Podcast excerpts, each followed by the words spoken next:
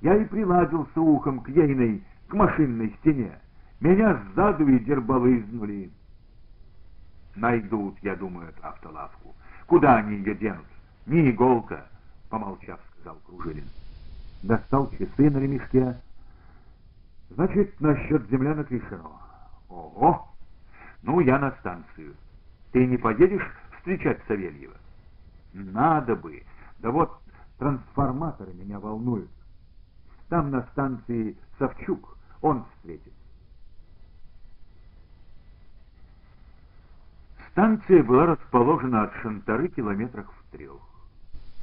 Железнодорожная линия прошла в таком отдалении, потому что возле Шантары каждую весну широко разливалась громотуха, затопляя левобережье в иные весны километра на полтора на два.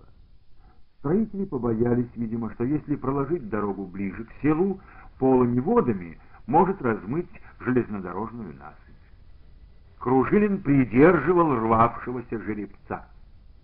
Шоссе было за эти два-три месяца разбито, раздавлено грузовиками, разворочено колесами и гусеницами тракторов.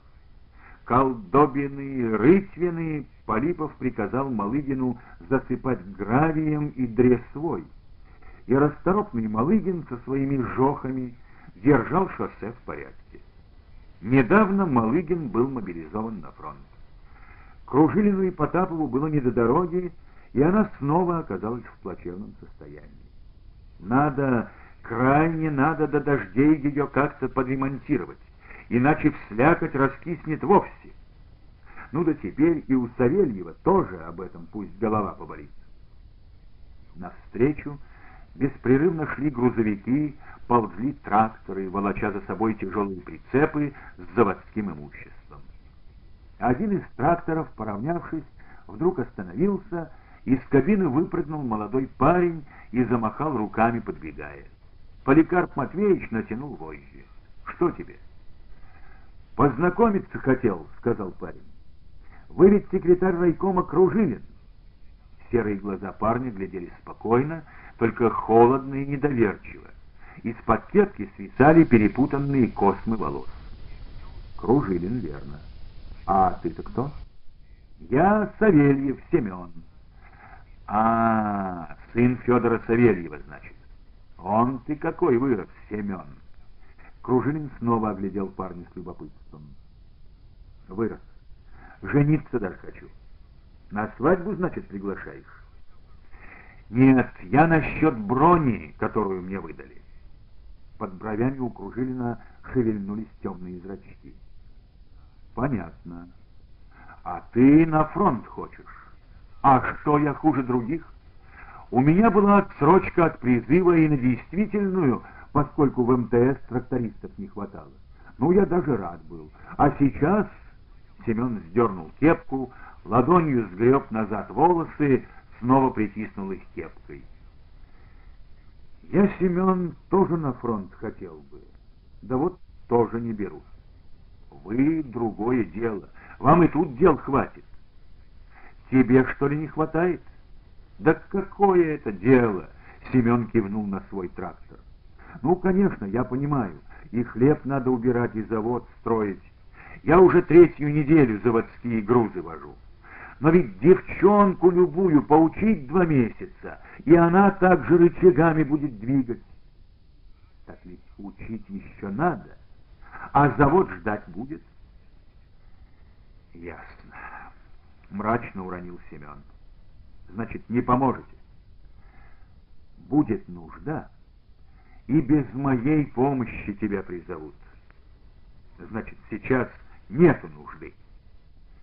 Пока, выходит, здесь ты нужнее. Семен постоял молча, глядя куда-то мимо Кружилина в пустую, еще не тоскливую, но уже начинающую грустнеть степь, сплюнул под колеса и пошел к трактору. Запрыгнув в кабину, дал такой газ, что машина, взревев, затряслась, и Кружилин, ощутив, как задрожала земля, улыбнулся чему-то.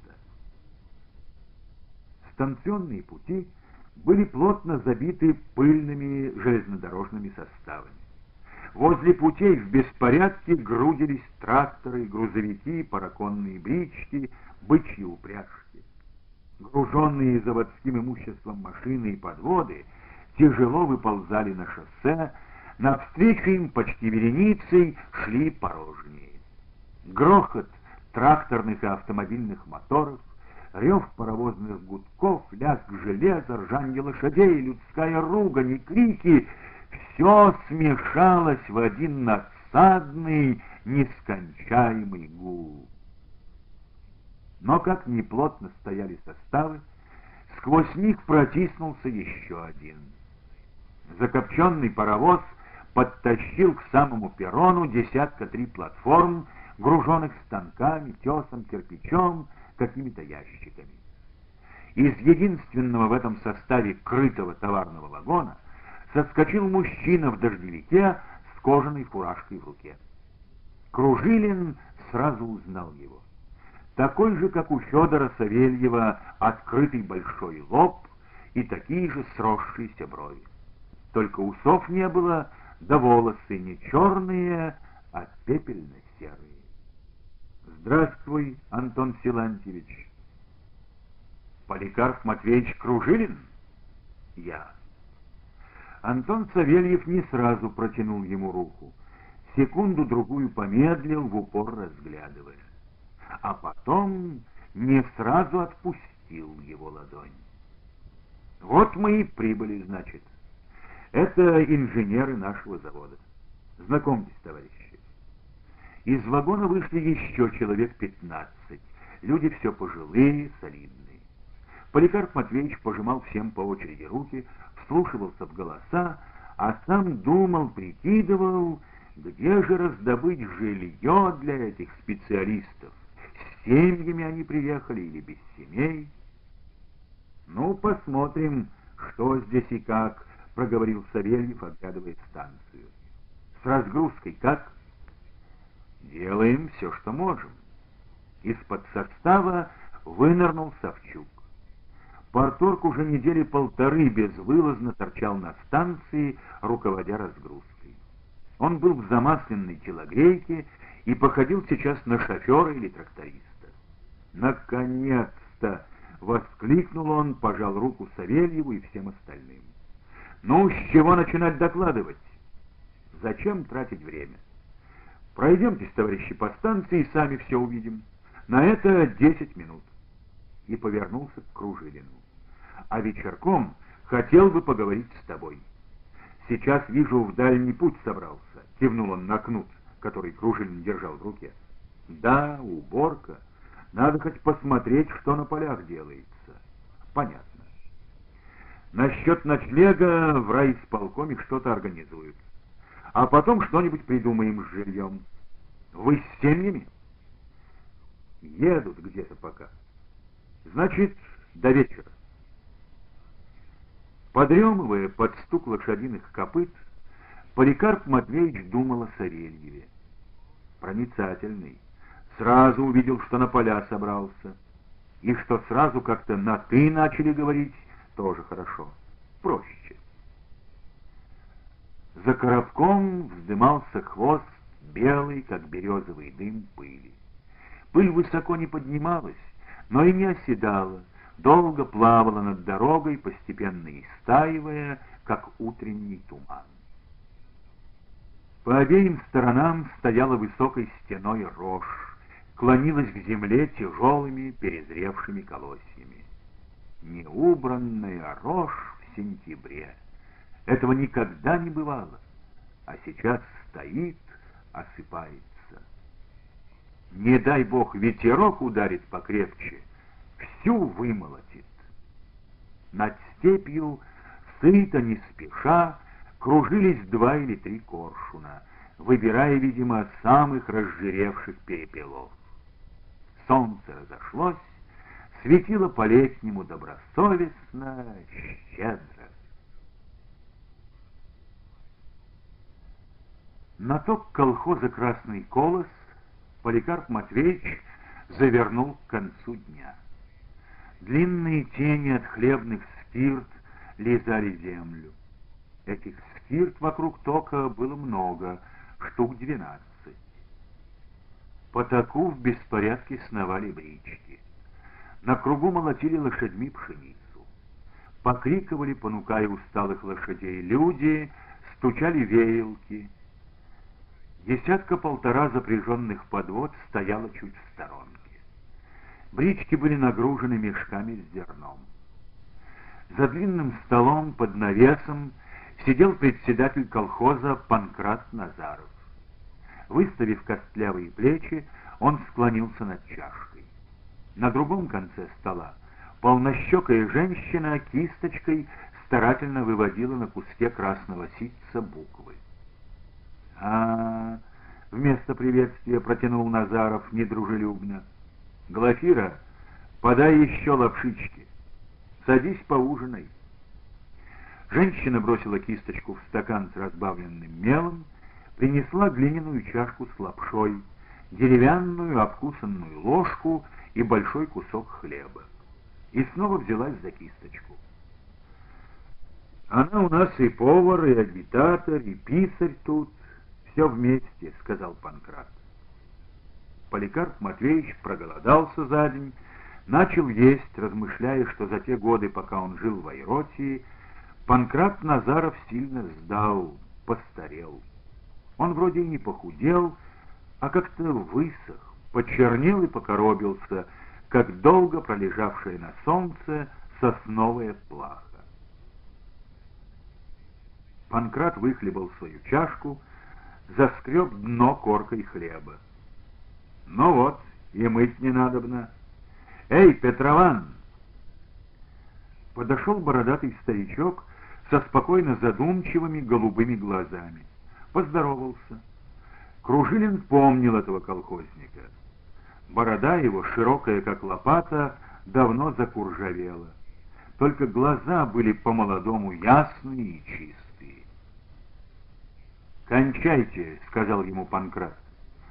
Запрягай и этих всех, да молотим цепами.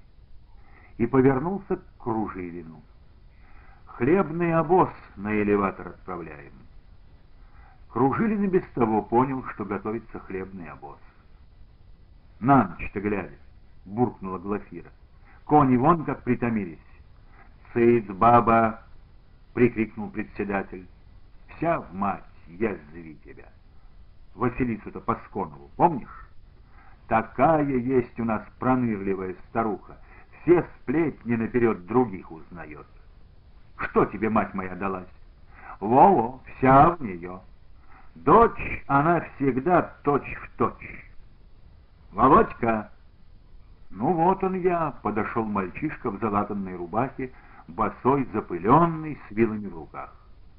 Вилы прислони к скерве и марш в деревню а то завтра на уроках дремать будешь. Петрован, запрягайте, чего там мнетесь?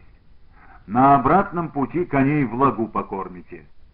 Да не грузите больше пятнадцати пудов на бричку. А завтра с утра всех коней на скирдовку пшеницы пустить. Все это председатель говорил, не сходя с места. Он сидел только теперь спиной к столу, широко расставив ноги в заскорузлых сапогах. Глафира кончила писать, взяла тряпку, развернула ее перед председателем и Кружилиным. Мокрыми, неровными буквами на тряпке было написано «Хлеб фронту». Ладно, что ли? Сойдет. Все одно ночью ничего не видно. «Приладьте на головную бричку», — сказал Панкрат, не глядя. Глафира ушла. «Поздновато ты начал хлеб нынче сдавать, Панкрат Григорьевич», — сказал Кружилин. «Первый обоз это кажется». Панкрат долго ничего не отвечал, сидел и смотрел, как запрягают лошадей, как грузят новые брички. «Поспешишь, людей насмешишь». Председатель был не в духе. Он был недоволен, что приехал секретарь райкома. Просматривая в райкоме сводки хлебосдачи, Кружилин удивлялся, что в графе против колхоза «Красный колос» неизменно стоит прочерк. Полипов несколько раз докладывал. Назаров не сдает хлеб государству. Злостно, злостно не сдает. А время, надо же понимать, не мирное сейчас, бросил он зловеще в последний раз. Кружилин не имел возможности вырваться в колхоз сам. Звонил туда по телефону. Назаров выслушивал Кружилина спокойно, обещал начать хлебосдачу и не начинал. Груженые брички, поскрипывая, отъезжали от хлебных буртов, уступая место порожним. Женщины ведрами и плицами проворно насыпали мешки. Наконец все подводы были нагружены. Петрован Головлев опять подошел к председателю, но тот только махнул рукой «С Богом!». Старик, не проронив ни слова, повернул назад. И тотчас заскрипели брички, а босс тронулся. «А не маловато по пятнадцать пудов на бричку?» — спросил Кружилин, когда обоз отъехал. «Кони приставшие. А завтра стир давать будем». «Значит, завтра хлеб не повезешь сдавать?» «Почему?»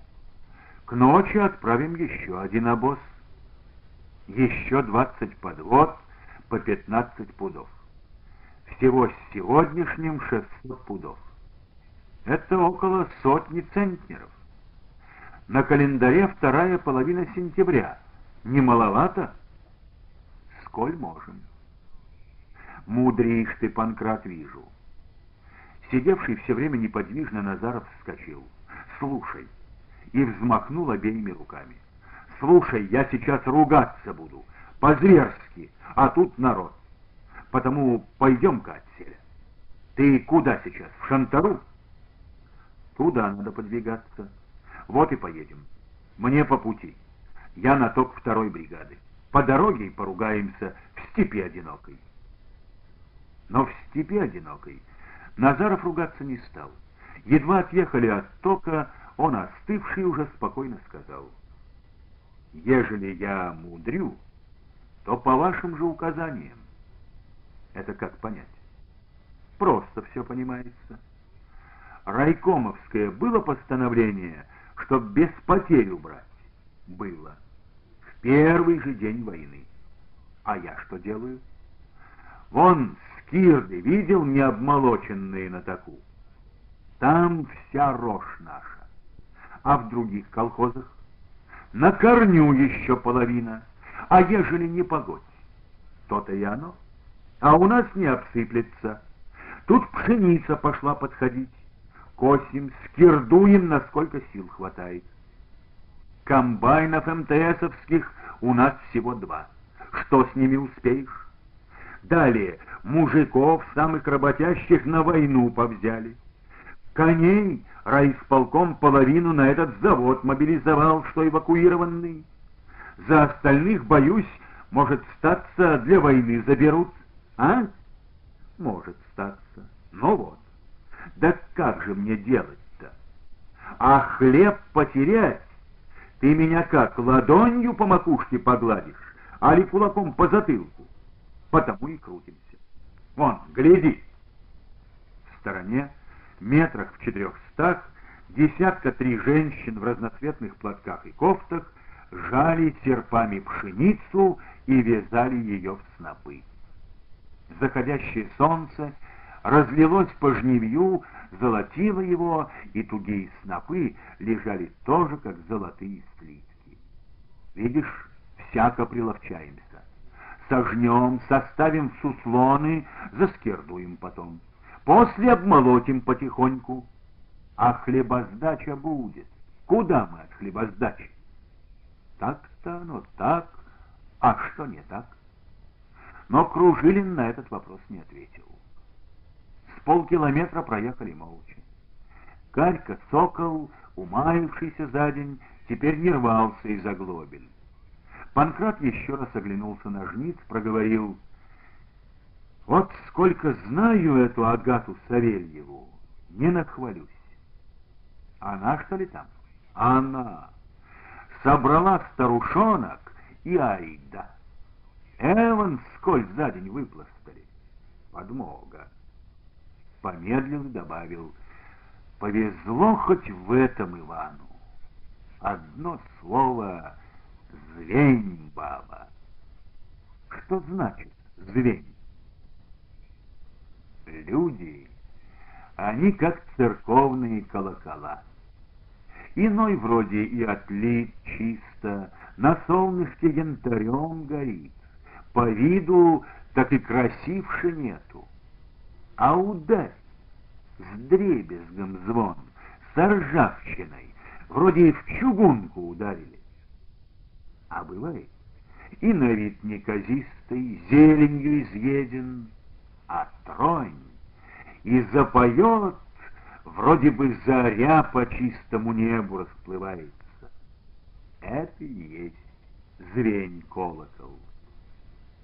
Назаров, пошевеливая спутанными бровями, в которые туго набилась степная пыль, сурово смотрел, как спускалось за острый каменный гребень звени горы большое желтое солнце.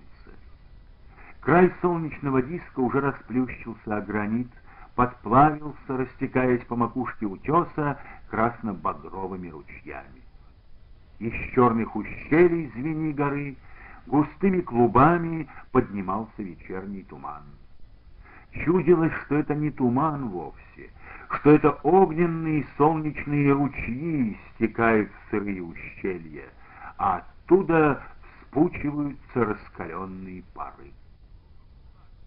«А сам Иван как сейчас?» — спросил Кружилин. «Как?» «Обыкновенно», — ответил Назаров, не отрывая глаз от освещенных вершин звеньей горы. «Пастушек. Хотел его на строительство мельницы поставить. А он, хочу, говорит, один в степи побыть, травяным воздухом подышать, березовый шум послушать. Я, старый пень, сам-то не догадался. А Федор как здесь работает? Что Федор? В работе он зверь. В сутки разве два-три часа спит. Да-да, Полипов хвалил его. Панкрат Назаров усмехнулся, загреб жесткими пальцами давно не бритый подбородок, ничего не сказал. «Встречались братья?» — спросил Кружилин. «Нет, вроде. Не слыхал. Да им, кажись, обоим это без надобности. А сегодня их старший брат приехал, Антон. Антон? Назаров скинул поблекшие глаза. Ты скажи. Не помню я его. Стерся он весь в памяти. Припоминается только белявый такой парнишка, бегал все по двору у Савельевых. Лет за 10-12 до революции старый Силантий в Новониколаевск к брату, кажись, его отправил. А годика три спустя Антон этот, слышно было, по царским тюрьмам пошел. И однажды, это хорошо помню, году в 910 было, нагрянули в Михайловку жандармы с Новониколаевска, сбежавшего из тюрьмы Антона этого искали. Откуда же он, зачем к нам? Директором эвакуированного завода его назначили. Ты скажи, опять удивился Панкрат. Как нещедро днем светило солнце, перед закатом быстро посвежело. Вечерний холодок накатывался волнами. Карька вытащил плетеный коробок на пригорок, и отсюда стали видны распластавшиеся по земле изломанные зубья теней от каменистых вершин звени горы. Тени быстро ползли по жневью, по нескошенным хлебам, съедая пространство, черные зубья вытягивались, заострялись. Затененное пространство как-то скрадывалось, и, казалось, это не тени от каменных круч ползут по земле, а сама могучая звени гора сдвинулась с места и неудержимо приближается. «Останови-ка», — попросил Панкрат, — «мне тут рядом». Председатель колхоза вылез из коробка, поджидая, не скажет ли чего еще ему секретарь райкома, но тот молча курил. «Начинай, что ли, ругать по-настоящему, как Полипов сегодня утром. Был он тут у нас, как вихрь налетел со скандалом. Хлеба-то мы и вправду ничего не сдали пока. Я так ругать не буду. И все же, Панкрат Григорьевич, надо маленько нажать на хлебосдачу. М да. Давят, значит, из области на тебя. Интересуются, неопределенно сказал Кружилин. Председатель долго тер закаменевшей ладонью оплетенный бок коробка, точно ладонь у него чесалась. Ладно, поднажмем. Дорого оно только выйдет, это нажатие. Ну да, может, Бог милостив. Только что заради тебя и поднажму, Поликарп. И то временно. А вообще-то хлеба сдадим государству ныне хорошо. Урожай славный у нас вышел, видишь? И старый председатель неуклюже повел вокруг рукой, вздохнул. Эх, да как бы все это рожь была. Это был старый, больной для всей округи вопрос. В этих местах рожь испокон веков давала урожай в 3-4 раза больше, чем пшеница. До революции местные кулаки сеяли только рожь. Тот же Кафтанов со своих трехсот десятин собирал столько хлеба, что не знал, куда девать его. В иные годы урожаи были настолько обильны, что десятки кафтановских скирт стояли необмолоченными и год, и два. Имея постоянно в запасе неограниченное количество хлеба, Кафтанов не увеличивал запашный клин, за глаза было из старых пашин. После революции и в первые годы коллективизации здесь тоже сеяли почти одну рожь. Но потом вышестоящие организации стали все активнее вмешиваться в размещение зерновых культур. Под их нажимом Кружилину пришлось еще до отъезда в Айротию несколько потеснить рожь. А сейчас, после возвращения в Шантару, он ужаснулся. Посевов ржи во всем районе едва ли наберется тысячи-полторы гектаров. Острые клинья теней уже ползли на пригорок, где стояли Кружилин с Назаровым. Панкрат все тер ладонь о коробок. «Так как же, Матвеич, посеем на будущий год ржицы-то поболее», — проговорил он тихо. «Ты по весне обещал?» «До будущего года далеко. Там поглядим». Сперва у Назарова дрогнули спутанные пропыленные брови, потом скривились обветренные сухие губы. «Мы все глядим, мы все по одной плашке ходим, все оступиться боимся», — заговорил он желчно. «А нам, между тем, дыхать не дают. Сколько мы на этой пшенице теряем, а?» Панкрат Назаров выбрасывал слова тяжело, словно бревна на землю кидал. Топтался на пыльной дороге, грузно и неуклюже. «Что ты так меня отчитываешь?» — невольно повысил голос Кружинин. «Я, что ли, во всем виноват?» «А кто же?» — выкрикнул старый председатель и уже по-недоброму сверкнул глазами. «Полипов, что ли, один? Да Яшка Олейников, и ты тоже. До будущего года далеко, там поглядим. Ишь, как ты робко!» «У меня тут права маленькие, у меня еще меньше. А вот, к примеру, взял, да и принял тогда Ивана Савельева в колхоз. Попрыгал, попрыгал Яшка Олейников вокруг меня, да с тем и уехал. А я тем самым, может, человеческому стержню в Иване надломиться не дал. Выюжить помог. А ты вот мне не помогаешь.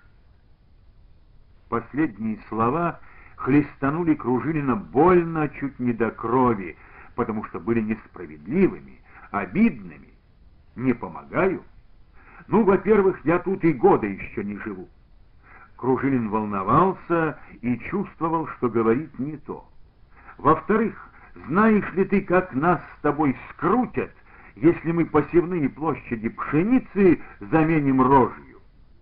Может, и скрутят, выкрикнул председатель.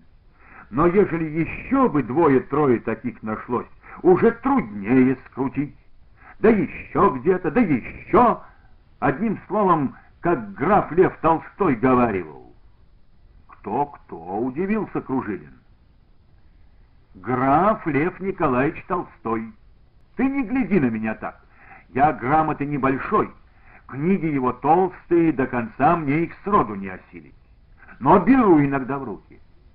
Там в одной книге у него совсем умные слова напечатаны. Ежели, говорит, плохие люди объединяются между собой, то и хорошим надо. В этом вся сила и залог. Ну и так далее. А поскольку хороших людей все ж таки больше, да не гляди, говорю эдак на меня. А кого ты, Панкрат Григорьевич, к хорошим людям относишь? Ну, тебя вот не к шибко плохим. Спасибо и на этом. А работников нашего и областного земельных отделов, которые пшеницу сеют, заставляют вместо ржи, «А ты сам-то как об них думаешь?» — вместо ответа спросил Назаров. «Сам?» «А сам я думаю так, что они совсем не враги советской власти и тоже ей добра хотят». Назаров опустил голову, покашливая. «Не знаю», — наконец проговорил он, — «не знаю». Иван Савельев тоже толковал мне, что и Яшка Олейников, мол, все делает для добра, для советской власти. Ну, мол, ошибается. Теперь ты вот. Может, ваша и правда. Но когда их ошибок таких сплошь как волосье в бороде, а? Это плохо, Панкрат. Но что делать? Я тоже много, ох, сколько много размышлял об ошибках наших, о всяких несправедливостях. Откуда они, почему? И до чего же доразмышлялся? А вот до чего. Прав я или нет, не знаю, но вот до чего. Власть мы взяли не так давно. Еще на плечах мозоли от винтовочных ремней, можно сказать, не сошли хотя сейчас снова заставили винтовки носить. Новую жизнь строим ощупью. Пробуем так, пробуем эдак и глядим, что получается. А разглядишь, поймешь иногда не сразу, не через год, не через два. Люди у власти, у всякой власти, и у большой, и у малой, стоят, понятно, разные. Есть умные, есть поглупее, есть просто глупые. И не сразу увидишь иных, что они глупые. Сколько они до того зла наделают. Но делают неумышленно. Сами-то они думают, что добро творят. Что их? Стрелять за ошибки. Хотя, конечно, есть и самые настоящие враги народа, враги нашего дела. Это понимаем. Куда они делись? Вон Макарка Кафтанов, к примеру. Из тюрьмы, слышно, пришел недавно. Ну, это вор просто, уголовник. Сегодня автолавку с заводской стройплощадки угнали. Его должно быть рук дело. Проверяем. Иван Савельев говорит, никакой он не вор. То есть вор, но особый. За отца мстит за все отнятое богатство. Да, прихмурился Кружилин. Возможно и это. Видишь, как все сложно, запутанно. Или вот нас с тобой взять. Ты меня не к шибко плохим людям относишь. Признаться тебе, я и сам себя сильно плохим не считаю. Но и сильно хорошим тоже. Я что-то делаю в районе, и мне кажется, хорошо делаю, правильно. А может, статься, пройдет год-другой, и жизнь покажет не так уж хорошо и правильно. Кружилин говорил тихо, не спеша, будто размышлял с собой наедине.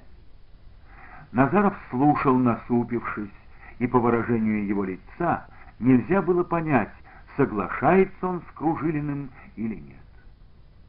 Так что с ошибками вот так. Вот до этого я и доразмышлялся. Со временем их будет все меньше и меньше, потому что научимся хозяйствовать как положено. Много можно бы и сейчас не делать. С пшеницей этой, например, упрямо сказал Назаров. Тут и слепому видно. Видно? Да в иные годы и пшеница ведь хорошо родит у вас. Это бывает.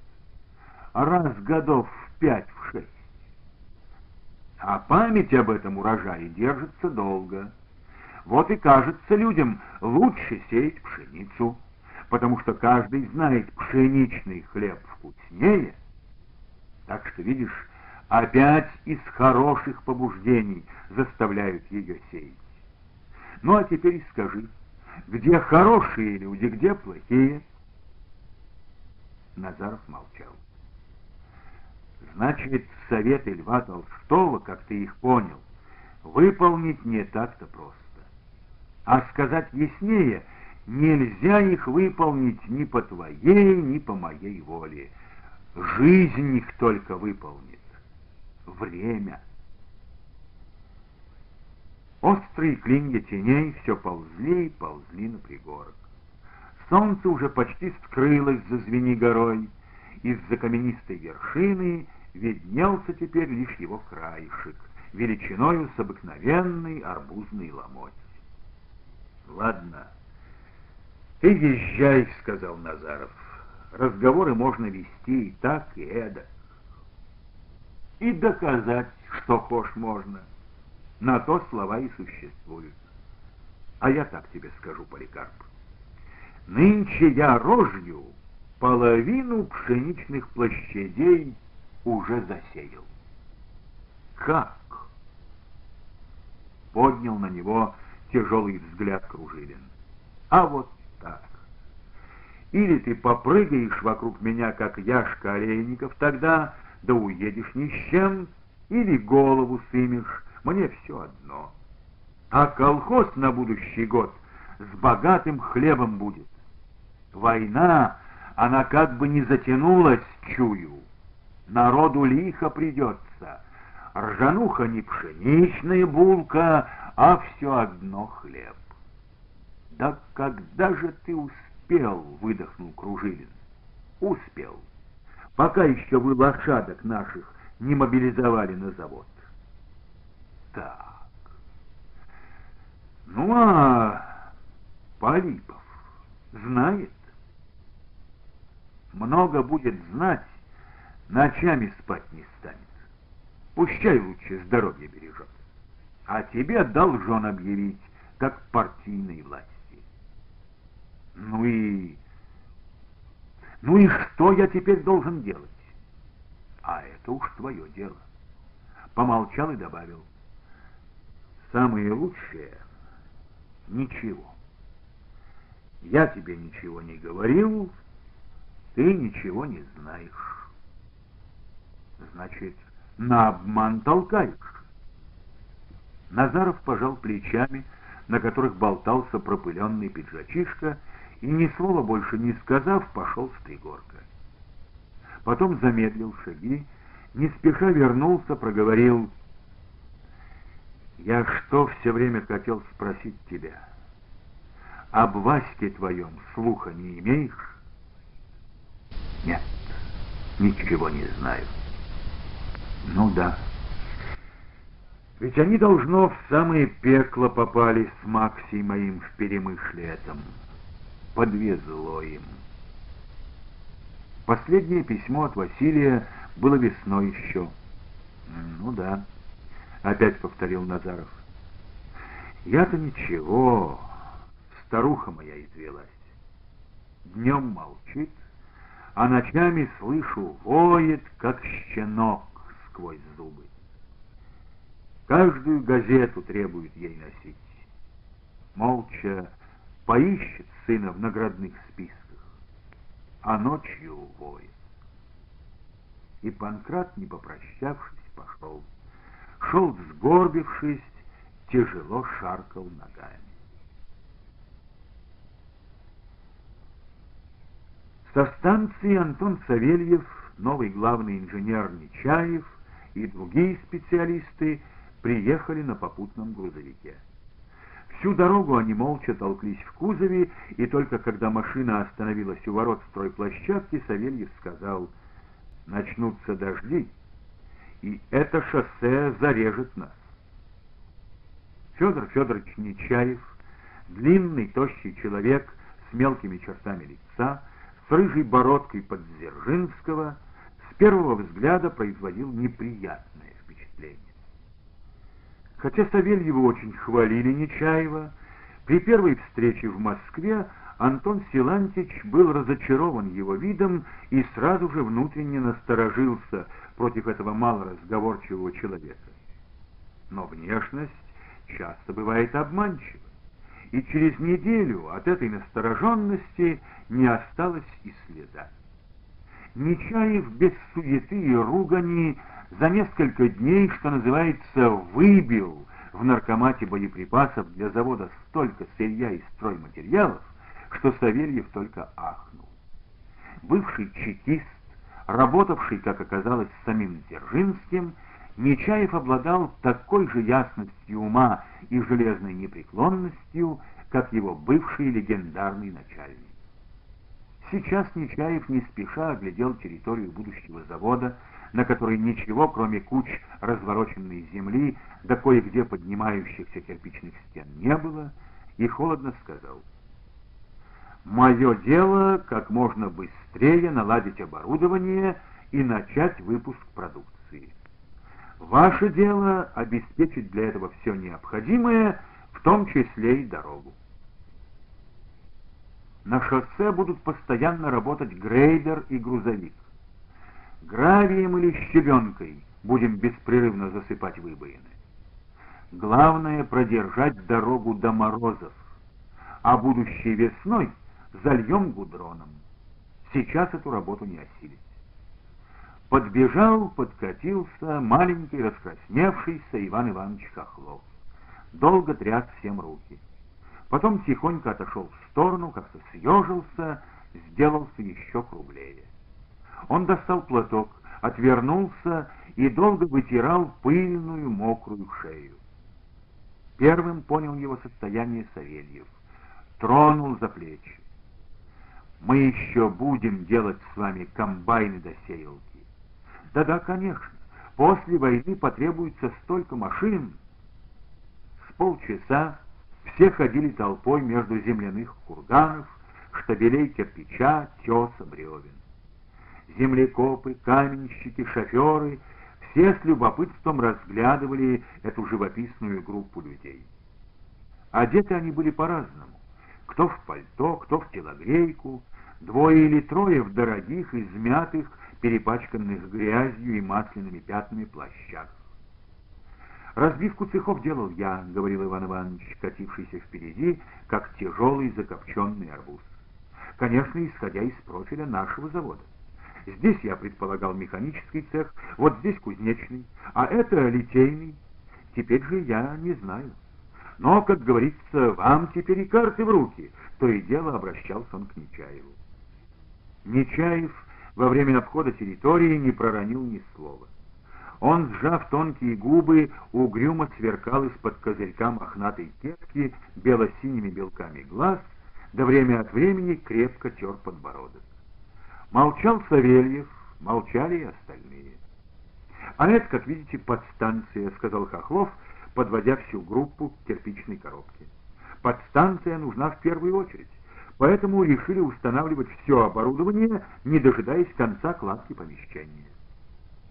Впервые за все время Нечаев поднял на Хохлова потеплевшие глаза. В заводоуправлении, огромном, без перегородок деревянном сарае было пусто. Только какой-то старик, замотанный шарфом, копался в бумагах. Вокруг его стола, на полу, на верстаках лежали кипы бумаг и россыпью из зашнурованных книгах. Дальше, вдоль стены, стояло еще несколько столов, тоже заваленных бумагами. Тут у нас все, и бухгалтерия, и портком, и завком, и... Словом, вся канцелярия, сказал Хохлов. Сейчас люди ушли позавтракать. Все ясно. Савельев сел за один из пустых столов. Рассаживайтесь, товарищи. Люди расселись, кто на стулья, кто на кипы бумаг. Итак, мы прибыли на место, все увидели своими глазами, продолжал Савельев. Основное оборудование поступило. Сырье есть и продолжает поступать. Задача у нас, до удивления, простая. Через две недели дать фронту первую тысячу снарядов. Хохлов вздернул голову, подался вперед, словно от толчка, стремительно вскочил и взмахнул руками. Все обратили на него внимание, повернулись к нему. Но он молчал. «Что, Иван Иванович?» — спросил Савельев. «Э, простите, как вы сказали? Через сколько, простите, времени эту первую тысячу?» «Через две недели, Иван Иванович», — спокойно произнес Савельев. «Федор Федорович, прошу высказать свои соображения». Нечаев встал, снял кепку. Под кепкой оказались жиденькие русые волосы, сквозь которые просвечивала розовая, как у ребенка, кожа. Прежде всего, хочу отдать должное местным властям, хотя никого из представителей этой власти здесь нет. Разгрузка оборудования идет хорошо. И вообще я ожидал худшего. Я прошу, Антон Силанович, об этом особо довести до сведения не только обкома партии, но и наркомата боеприпасов. Далее хочу отдать должное Ивану Ивановичу Хохлову и всем, с кем он работал, за удачно выбранную площадку для завода и вообще за все то, что он буквально за несколько дней тут сделал. Иван Иванович не ожидал таких слов. Опять стремительно подался вперед, но не встал, а только удивленно закрутил головой. «Прошу и об этом довести до сведения партийных органов и наркомата», — продолжал Нечаев. «Общую нашу задачу конкретизирую в нескольких словах. До вечера я с дирекцией и главным специалистом бывшего завода должен учесть потребность и наличие всего инженерно-технического состава и рабочих, исходя уже из профиля нашего предприятия. Завтра утром надо отдать приказ о назначении начальников цехов, участков и так далее, то есть всего командующего состава производства. С завтрашнего же утра начнем монтаж оборудования цехов и его наладку. «Позвольте, позвольте», — вскочил все-таки Хохлов, — «начнем монтаж оборудования под открытым небом?» «Да, под открытым небом», — глядя на Хохлова, сказал Нечаев. Некоторые площадки под будущие заводские корпуса придется только расширить. Конечно, было бы идеально, если бы вы, Иван Иванович, догадались их сразу делать больше. Но ведь вы не предполагали, что профиль завода изменится. Следовательно, здесь нет вашей вины. Подстанция, я полагаю, через несколько дней вступит в строй. Конечно, конечно, растерянно уронил Хохлов. За подстанцию вам, Иван Иванович, особое спасибо. Это нас просто спасло. Будет энергия, через две недели дадим снаряды. Нечаев сурово оглядел присутствующих, склонил голову на бок, будто вспоминая, что еще нужно сказать. И вдруг улыбнулся застенчиво, пригладил ладонью свои жиденькие волосы. Ну вот и все, товарищи. До завтра все прибывшие свободны. Это время вам дается на устройство с жильем и так далее. А как и где, скажут в райисполкоме. Антон Савельев, знавший уже около четырех недель этого сурового человека, впервые увидел его таким простым, улыбающимся, да еще по-детски наивно, застенчиво. Увидел и сам, не зная чему, улыбнулся. И тоже впервые, вероятно, за последние три необыкновенных месяца.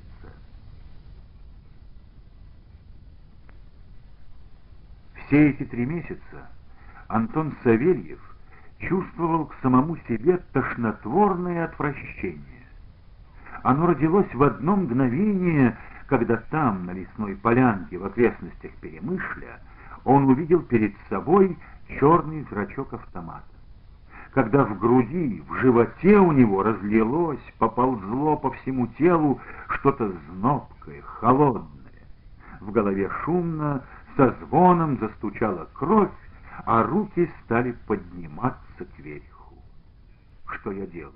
Что я делаю, мерзавец? Мерзавец, что ты делаешь? Ведь лучше смерть, чем такой позор, метались, разламывая череп мысли. А руки тяжелые, зачугуневшие, чьи-то чужие, не подчиняющиеся руки ползли, ползли вверх.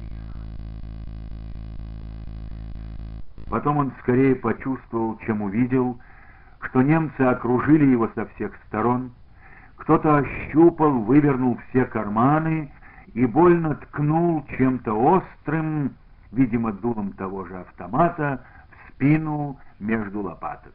«Ком-ком! Шнель! Шнель!» Чуждо раздалось над ухом, и их погнали куда-то по заброшенной лесной дороге. Антон, спотыкаясь, брел. В голове стучало беспрерывно одно и то же. Как глупо попались, как глупо попались. Никаких других мыслей не было.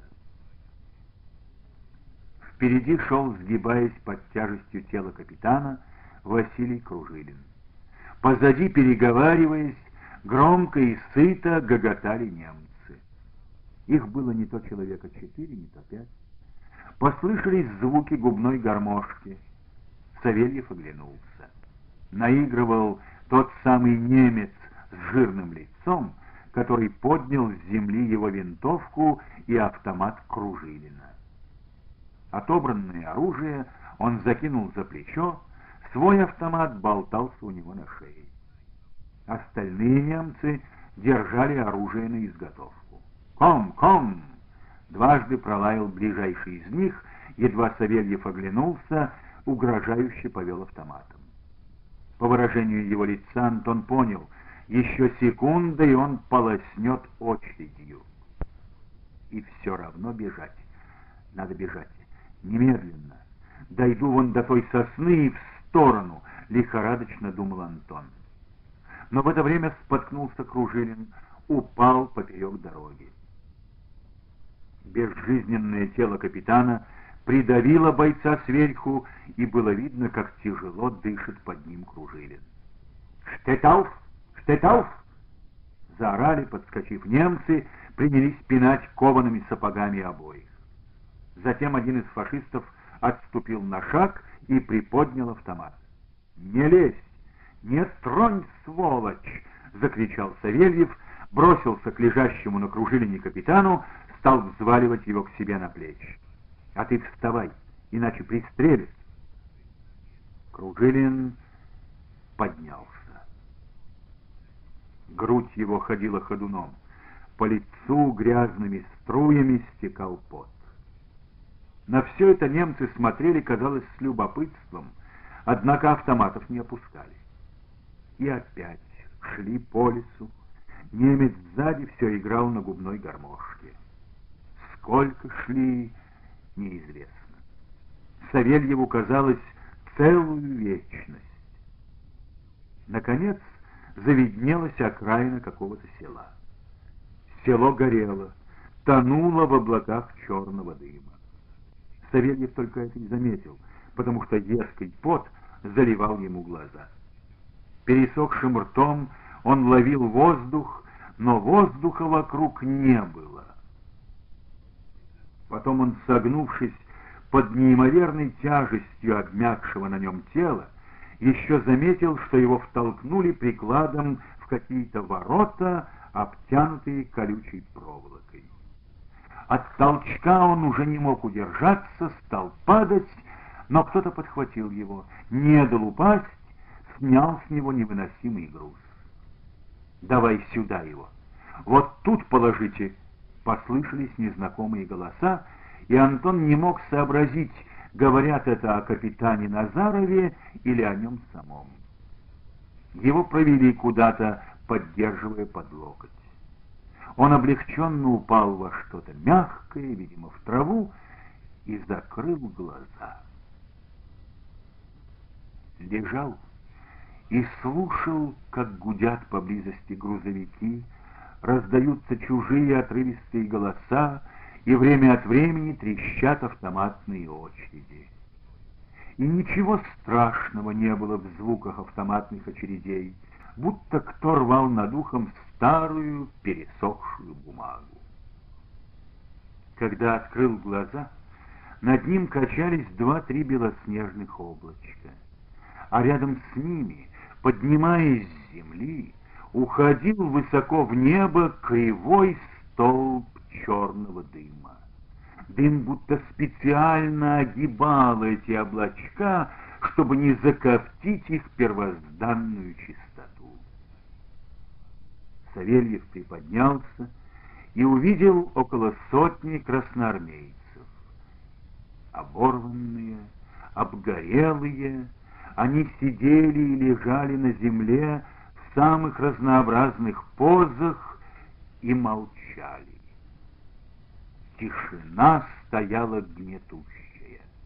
Люди словно боялись не только глянуть в глаза друг другу, но и пошевелиться. Савельев огляделся.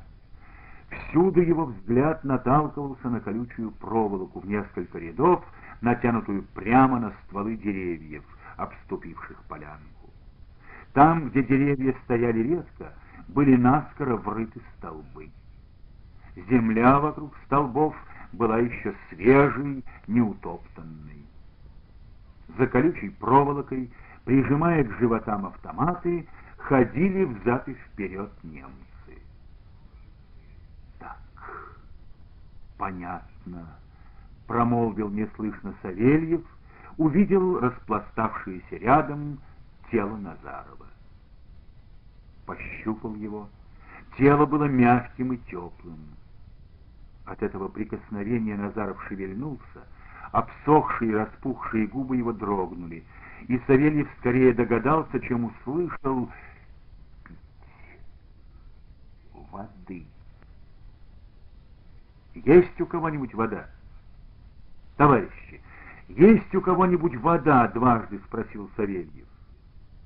Красноармеец с замотанной кровавыми тряпками головой сказал — нет ни у кого воды. Все отобрали. Назаров будто услышал это, понял, успокоился. Он не стонал, только время от времени облизывал засохшие губы. Кружилин? Где же Василий? Подумал Савельев и тут же увидел его. Кружилин сидел рядом, обхватив руками колени и воткнув в них голову. Савельев тронул его. Василий медленно повернул к нему почерневшее лицо. Кожа на скулах у него была натянута до того, что казалось вот-вот лопнет. В глазах, глубоко ввалившихся, стоял неживой застылый блеск. Это что же? Как же? Почти не шевеля губами, проговорил Кружилин. Лучше бы там, на берегу Сана, под гусеницы. Он не договорил, дернулся, упал плашмя на живот. Спина его затряслась. Савельев дотронулся до его плеча, погладил, и Кружилин затих. Так он лежал до самого вечера. Время от времени в лагерь вталкивали поодиночке и группами новых пленных. Дважды над головой тяжело проплыли немецкие бомбардировщики.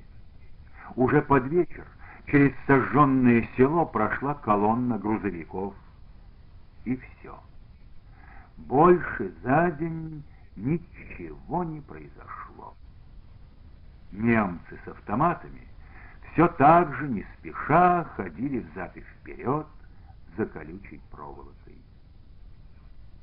Кое-где метались в бреду, стонали раненые или избитые красноармейцы. На закате солнца какой-то боец поднялся, пополз к проволоке, повис на ней и закричал «Изверги, фашисты немытые, воды! Дайте воды!» Один из часовых молча подошел, сквозь проволоку ударил красноармейца шансовой лопаткой. Боец